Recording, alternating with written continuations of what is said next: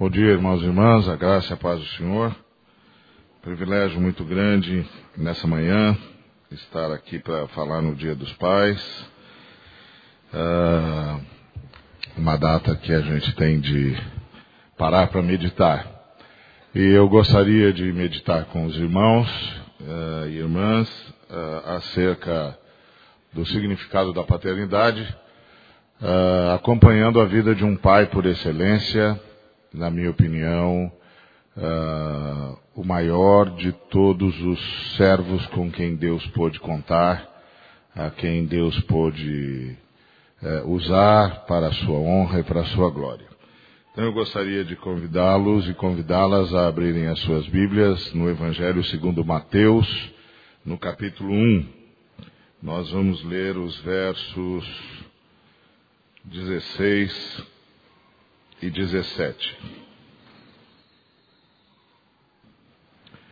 E Jacó gerou a José, marido de Maria, do qual nasceu Jesus, que se chama o Cristo, de sorte que todas as gerações, desde Abraão até Davi, são 14. De Davi até o exílio na Babilônia, 14. E desde o exílio na Babilônia até Cristo, 14. Obrigado, Senhor, pelo que nos tens ministrado. Rogamos que continues em nome de Jesus. Amém. Ah, José, pai de Jesus, foi alguém com quem Deus pôde contar para criar um filho para si. E eu penso que a primeira consciência que qualquer pai deve ter é de que ele é alguém com quem Deus está contando para criar filhos e filhas para ele mesmo, Deus. E você sabe que José é crucial na vida, crucial na vida de, de Jesus. Porque é José que torna possível a vocação de Jesus. Porque Jesus é, por definição, a raiz de Jessé, o filho de Davi. E ele só é a raiz de Jessé e o filho de Davi porque José o adotou. Porque quem era da família de Davi, quem era da família de Jessé, quem era da tribo de Judá, era José. Maria era da tribo de Levi, prima de Isabel. E ainda que Maria, sem dúvida nenhuma, foi agraciada por Deus, ela não poderia cooperar com a grande missão de Cristo, que era governar em nome da tribo de Judá, de quem o cetro jamais se afastaria, como disse o seu pai Jacó. Portanto, é, é bastante possível pensar que José não é o pai de Jesus, o pai adotivo de Jesus, porque era casado com Maria, mas sim que Maria foi escolhida ah, para ser a mãe de Jesus, porque estava desposada com José. José era a décima terceira geração de Davi depois do exílio. E a próxima geração tinha de ser o Messias. A décima quarta geração. Cumprindo o ciclo perfeito da ação de Deus na história para trazer o seu filho ao mundo.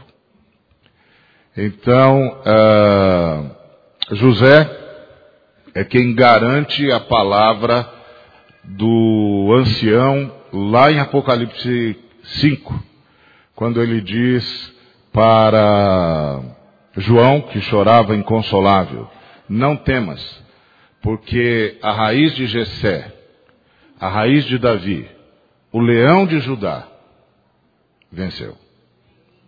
E Jesus só se tornou o leão de Judá porque era filho de José.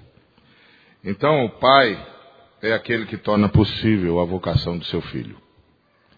E isso é o que caracteriza José.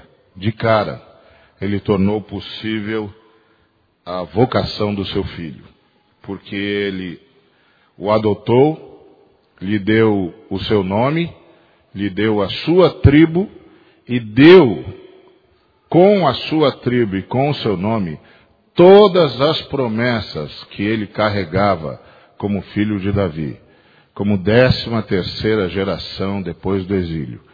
Ele transferiu ao seu filho todas as promessas que estavam sobre os seus ombros. Então, pai excelente é aquele que torna possível a vocação do seu filho.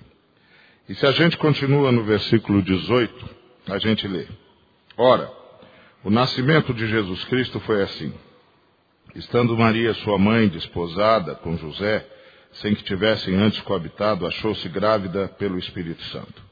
Mas José, seu esposo, sendo justo e não a querendo infamar, resolveu deixá-la secretamente.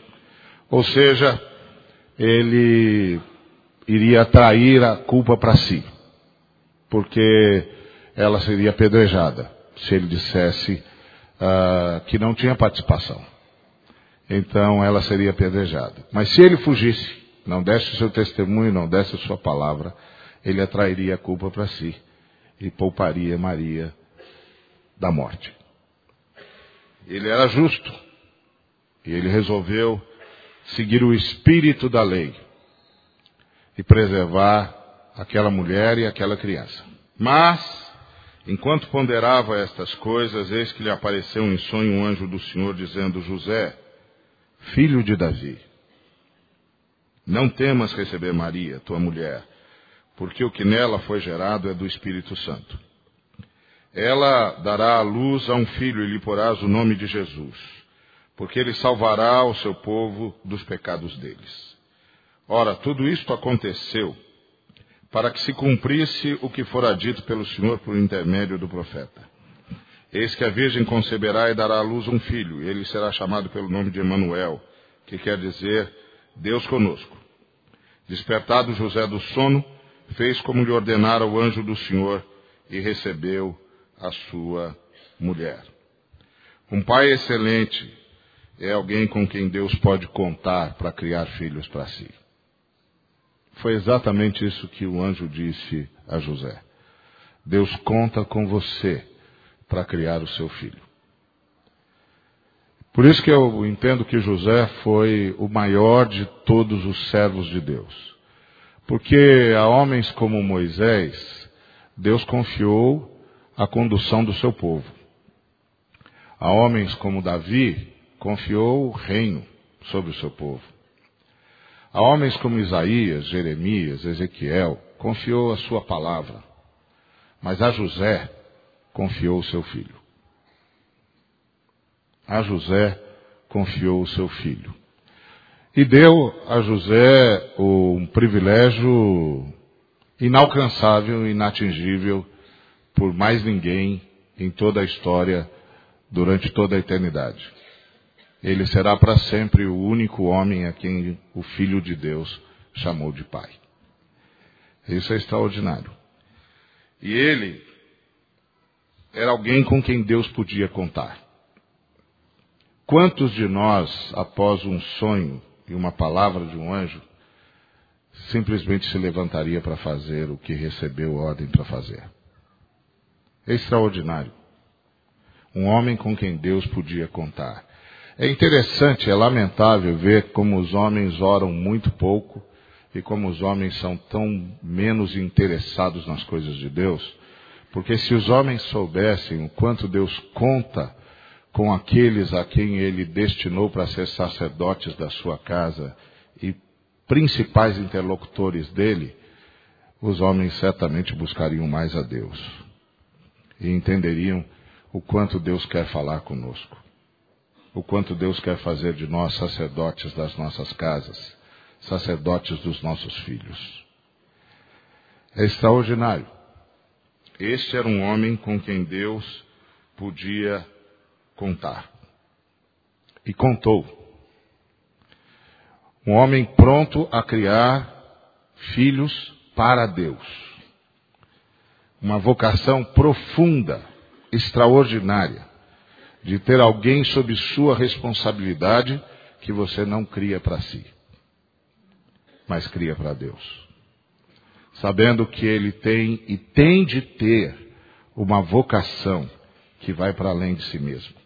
Que o seu filho, a sua filha, tem de ter uma vocação que deve ir para além de si mesmo. Além, para além do pai. Eu sempre digo isso para as minhas filhas. Eu não quero que vocês cheguem onde eu cheguei, eu quero que vocês cheguem onde eu jamais conseguirei chegar. Porque é para isso que vocês estão sendo criadas, para ir mais longe. Como José criou o Filho de Deus, para ir muito mais longe na vocação que a família de Davi trazia sobre si desde a palavra de Jacó sobre o seu filho Judá. Então, uh, um pai excelente é alguém com quem Deus pode contar para criar filhos para si. Vamos para Mateus capítulo 2, a partir do versículo 13. Tendo eles partido, eis que apareceu um anjo do Senhor a José, em sonho, e disse: Dispõe-te, tome um menino e sua mãe, foge para o Egito e permanece lá até que eu te avise, porque Herodes há de procurar o menino para o matar. Dispondo-se ele, tomou de noite o menino e sua mãe e partiu para o Egito. E ficou e lá ficou até a morte de Herodes, para que se cumprisse o que fora dito pelo Senhor por intermédio de por intermédio do profeta. Do Egito chamei o meu filho. Um pai excelente coopera com Deus na proteção de seu filho, assim como no cumprimento do projeto de Deus para ele ou para ela. É interessante perceber como Deus podia contar com um cooperador. E é um cooperador é, inteligente. Ele recebeu uma ordem uh, através do anjo, mas ele não saiu imediatamente. Ele esperou anoitecer. Esperou que todos estivessem recolhidos, que não, que não houvesse mais ninguém nas ruas, para que ninguém pudesse dizer aos sectários de Herodes para onde foi aquela família, o que, que aconteceu com aquela família. Ele saiu com a mãe e a criança na calada da noite. Ninguém viu, ninguém soube. Ele sabia que Deus não estava apenas dizendo para ele ir ao Egito. Ele estava dizendo para ele: protege o meu filho. Cuida do meu filho. Zela pelo meu filho. Não deixa nada acontecer com o meu filho. E ele então elabora uma estratégia, elabora um plano. Ele não sai simplesmente, arruma a casa na frente de todo mundo, arruma as montarias na frente de todo mundo, carrega os animais na frente de todo mundo e sai com todo mundo sabendo para que direção ele vai com a mulher e com a criança. Ele vai de noite. Ele espera a noite cair. Ele espera o momento em que ninguém mais vai vê-lo, que ninguém vai perceber. Ele espera o momento em que ele sai com a mulher e com a criança e ninguém sabe para onde. De modo que, se no dia seguinte alguém aparecer na aldeia para perguntar onde estava aquela família e aquele menino, ninguém sabe. Estava aqui ontem. Deve ter ido embora de noite. Para onde foi? Ninguém sabe. Todos estavam recolhidos, todos estavam dormindo. Ninguém tem a menor ideia ele era alguém que cooperava com Deus, que sabia exatamente o que Deus estava pedindo, que sabia que Deus entrava com orientação e ele entrava com a estratégia. Deus entrava com orientação e ele entrava com a sua vida. Deus entrava com orientação e ele entrava com tudo que tinha e com tudo que sabia e com tudo que podia. Era um parceiro de Deus na criação do Filho de Deus. Pai coopera com Deus na proteção do seu filho, assim como no cumprimento do projeto de Deus para o seu filho. O pai excelente sonha para o seu filho os sonhos de Deus. ah, é sempre uma tentação projetar-se nos seus filhos. Mas o pai que já entende o projeto de Deus e o propósito de Deus, procura sonhar para os seus filhos os sonhos de Deus. Porque sabe que é promessa de Deus para si mesmo que os seus filhos irão mais longe do que o que ele conseguiu ir. Ele não vai se realizar nos seus filhos. Deus vai realizar nos seus filhos tudo o que quer realizar em toda a sua geração. O pai excelente sonha os sonhos de Deus para os seus filhos e coopera com Deus na concreção desse sonho. Vamos para versículo 19 do capítulo 2 de Mateus. Tendo Herodes morrido, eis que um anjo do Senhor apareceu em sonho a José, no Egito, e disse-lhe: Dispõe-te, toma o menino e sua mãe e vai para a terra de Israel, porque já morreram os que atentavam contra a vida do menino. Dispôs-se ele, tomou o menino, sua mãe, e regressou para a terra de Israel. Tendo, porém, ouvido que Arquelau reinava na Judéia em lugar de seu pai Herodes, temeu ir para lá e, por divina advertência, prevenido em sonho, retirou-se para as regiões da Galiléia. É extraordinário. Um pai excelente discute com Deus sobre o que é melhor para o filho. O anjo disse para ele: Pode voltar para Belém. Morreu Herodes. Mas ele prudentemente começou a perguntar no caminho: quem reina no lugar de Herodes? E começou a receber a resposta: Aquelau, filho de Herodes, reina no lugar dele. E como é Aquelau? E quando ele fez essa pergunta, como é Aquelau, ele recebeu como resposta: é muito pior do que o pai. É muito pior do que o pai. Se Herodes foi ruim, Aquelau é cruel. E aí o texto diz que José parou. José parou.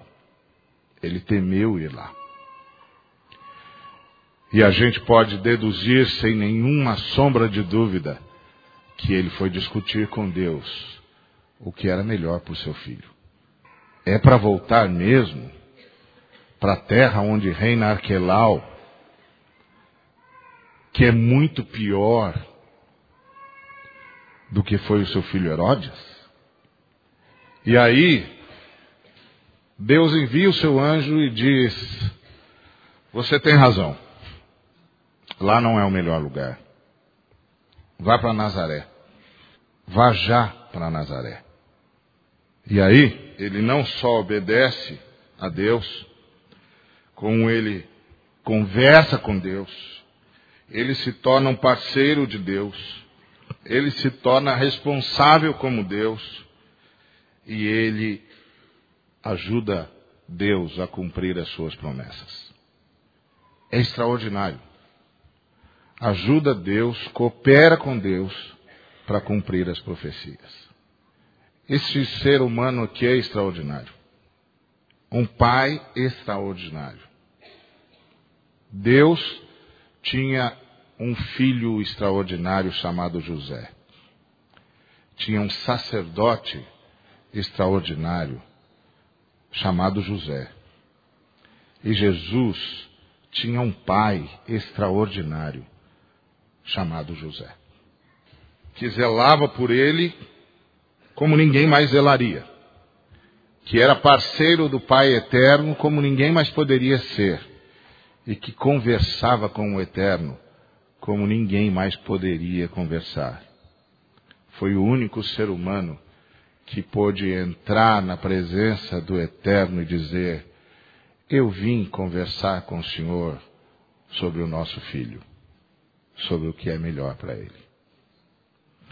Um pai extraordinário discute com Deus o que é melhor para o seu filho. Vai buscar de Deus o que é melhor para o seu filho. Coloca diante de Deus os perigos que vê o seu filho correndo. E chama Deus como parceiro para a criação do seu filho. Mas continuemos. Mateus 2 ainda nos diz que ele foi chamado o Nazareno, justamente porque houve alguém que obedeceu ao Senhor. Agora vamos para Lucas capítulo 2, versículo 40. Crescia o menino e se fortalecia, enchendo-se de sabedoria, e a graça de Deus estava sobre ele. Ora, anualmente iam seus pais a Jerusalém para a festa da Páscoa. Quando ele atingiu os doze anos, subiram a Jerusalém segundo o costume da festa. Terminados os dias da festa, ao regressarem, permaneceu o menino Jesus em Jerusalém sem que seus pais o soubessem. Pensando, porém, estar ele entre os companheiros de viagem, foram caminho de um dia e, então, passaram a procurá-lo entre os parentes e os conhecidos. E, não o tendo encontrado, voltaram a Jerusalém à sua procura. Três dias depois, o acharam no templo assentado no meio dos doutores, ouvindo-os e interrogando-os. E todos os que o ouviam, muitos se admiravam da sua inteligência e das suas respostas. Um pai excelente educa o filho para o cumprimento do seu propósito. Não sei se você sabe, mas o primogênito era encargo do pai, lá no antigo Israel. Era o pai que cuidava do primogênito. O pai passava para o primogênito tudo que tinha, tudo que sabia. Passava para o primogênito a sua profissão, passava para o primogênito o seu conhecimento das Escrituras, passava para o primogênito toda a sua educação. E não sei se você sabe, mas Jesus era extremamente culto. Aliás, há um judeu chamado David Flusher, que escreveu um livro sobre Jesus, ele não é, é messiânico, não. Ele é dessa linha de judeus que estuda Jesus agora, reconhecendo que Jesus foi o judeu que tornou Israel conhecido e as escrituras de Israel conhecidas e reverenciadas em todo o mundo.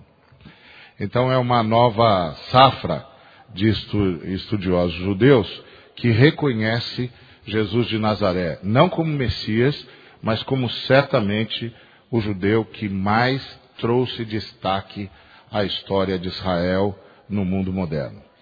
E aí eles estudam Jesus. E o David Flusher estuda Jesus e ele diz uma coisa muito interessante.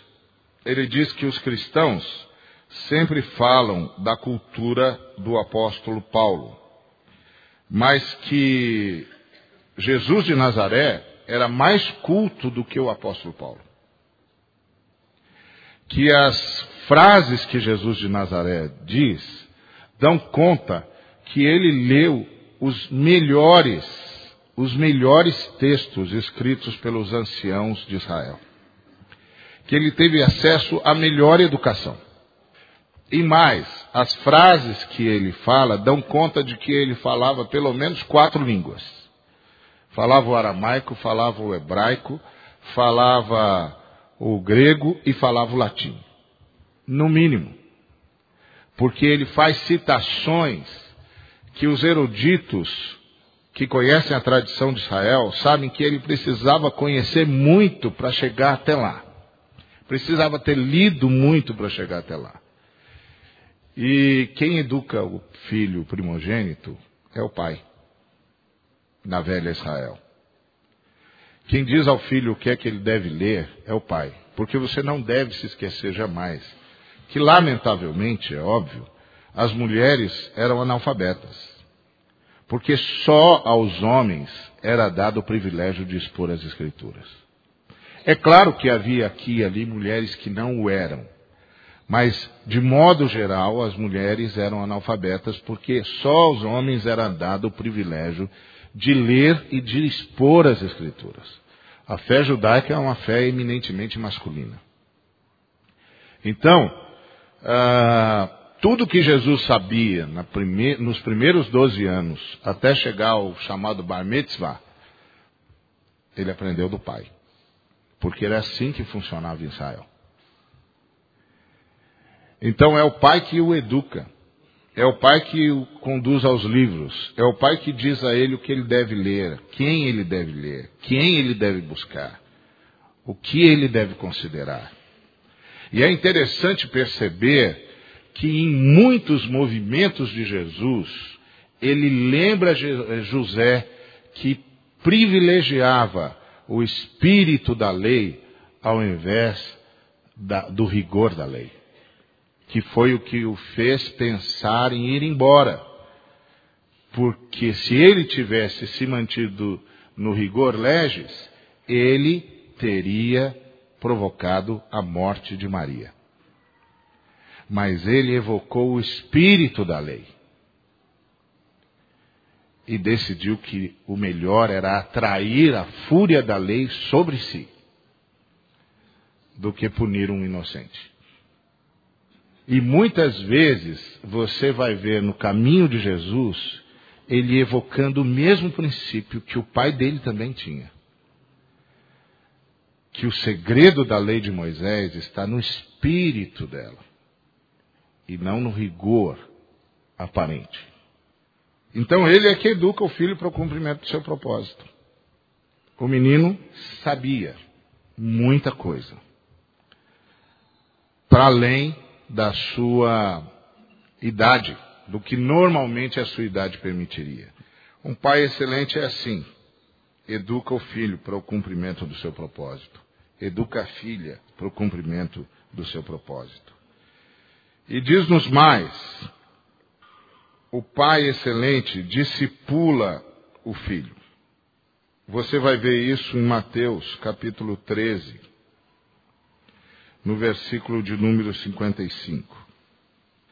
Quando Jesus ensinava na sinagoga e as pessoas e as pessoas é, ficavam maravilhadas com ele em Nazaré, a resposta, a exclamação delas era assim: não é este o filho do carpinteiro? E em Lucas, em Marcos, a pergunta é: não é este o carpinteiro? Ou seja, a comunidade de Jesus, a comunidade de Nazaré, vinculava Jesus a José. Não é este o filho do carpinteiro? Não é este o carpinteiro, o que herdou o ofício do pai? Por isso, por aí você pode imaginar o quanto José protegeu Maria e Jesus. Porque Maria tinha de ser execrada. Mas José o protegeu de tal maneira que a sua comunidade não conseguia olhar para ele sem se lembrar de seu pai. Então, José vinculou o seu filho a si e o discipulou isso aparece também lá em Lucas, no capítulo de número 4, no versículo de número 22. Todos lhe davam testemunho, se maravilhavam das palavras de graça que saíam dos lábios e perguntavam: Não é este o filho de José? Então você percebe que José desfilou com seu filho. José apresentou seu filho. José fez toda a comunidade entender: este é o meu filho, o meu primogênito. Ele o discipulou, ele o vinculou a si. Extraordinário. Se você for para João, no capítulo 6, no versículo de número 42, você vai ver a mesma coisa. E diziam: Não é este Jesus, o filho de José? Acaso não lhe conhecemos o pai e a mãe? Que coisa extraordinária. Um pai discipula o seu filho e leva o filho a estar vinculado a si. E toda a comunidade sabe disso. Este é o filho de José. Aquele que herdou a sua maestria. Aquele a quem ele ensinou as primeiras letras. Aquele que ele levava para a sinagoga. Aquele a quem ele ensinou a ser judeu. A ser servo de Deus. E finalmente, vamos para João capítulo 1. E vamos para o versículo de número 45. Que diz assim: Filipe encontrou a Natanael e disse-lhe: Achamos aquele de quem Moisés escreveu na lei, a quem se referiram os profetas, Jesus, o Nazareno, filho de José. Como Filipe chegou a essa conclusão? Simples. João estava pregando, falou sobre Jesus. Este é o Cordeiro de Deus que tira o pecado do mundo. Filipe e André, seu irmão, apartaram-se de João e seguiram Jesus. Chegaram até ele e disseram: Rabi, onde assistes? E Jesus disse: Vem e vê. E aí certamente fizeram o que era hábito uh, de todo judeu quando conhecia o outro. Quem é você? E a pessoa respondia o seu nome e o nome do seu pai. E Jesus deve ter simplesmente dito: Eu sou Yeshua ben Yosef, de Nazaré. O pai excelente é aquele que leva o filho a ter orgulho de vincular o seu nome ao nome do Pai. Hoje é o dia dos pais. A Bíblia nos oferece um pai exemplar, José. E a coisa mais extraordinária de José não foi só como ele guardou o seu filho, como ele discipulou o seu filho, como ele vinculou seu filho a si, como ele protegeu o seu filho e a mãe de seu filho.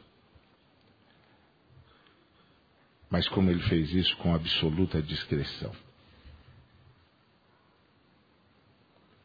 Como esse homem conseguiu ser tão imenso e tão discreto? Como esse homem teve tanta consciência de que vivia para que o seu filho pudesse cumprir o seu propósito. Ser pai é mais do que uma possibilidade genética. É um privilégio. É o privilégio de cuidar e proteger gente a quem Deus vai abençoar gente que vai cumprir propósitos de Deus. Gente que vai satisfazer sonhos de Deus. Gente que vai cumprir profecias de Deus. Gente que, sob o poder de Deus, pode mudar a história. Ser pai é ter um olho no filho e o outro no futuro do filho. Ser pai é entender que o maior de todos os privilégios é poder criar alguém. E passar para esse alguém tudo que a gente sabe de Deus. Tudo que a gente já andou com Deus. Tudo que se pode andar com Deus. Tudo que se pode saber de Deus. Tudo que se pode viver em Deus tudo que se pode viver para Deus. É cooperar com a construção de um ser humano, homem ou mulher, que pode ser a alavanca de Deus para mudar a história da humanidade. Que Deus nos abençoe, a nós, pais. E que nos abençoe com essa consciência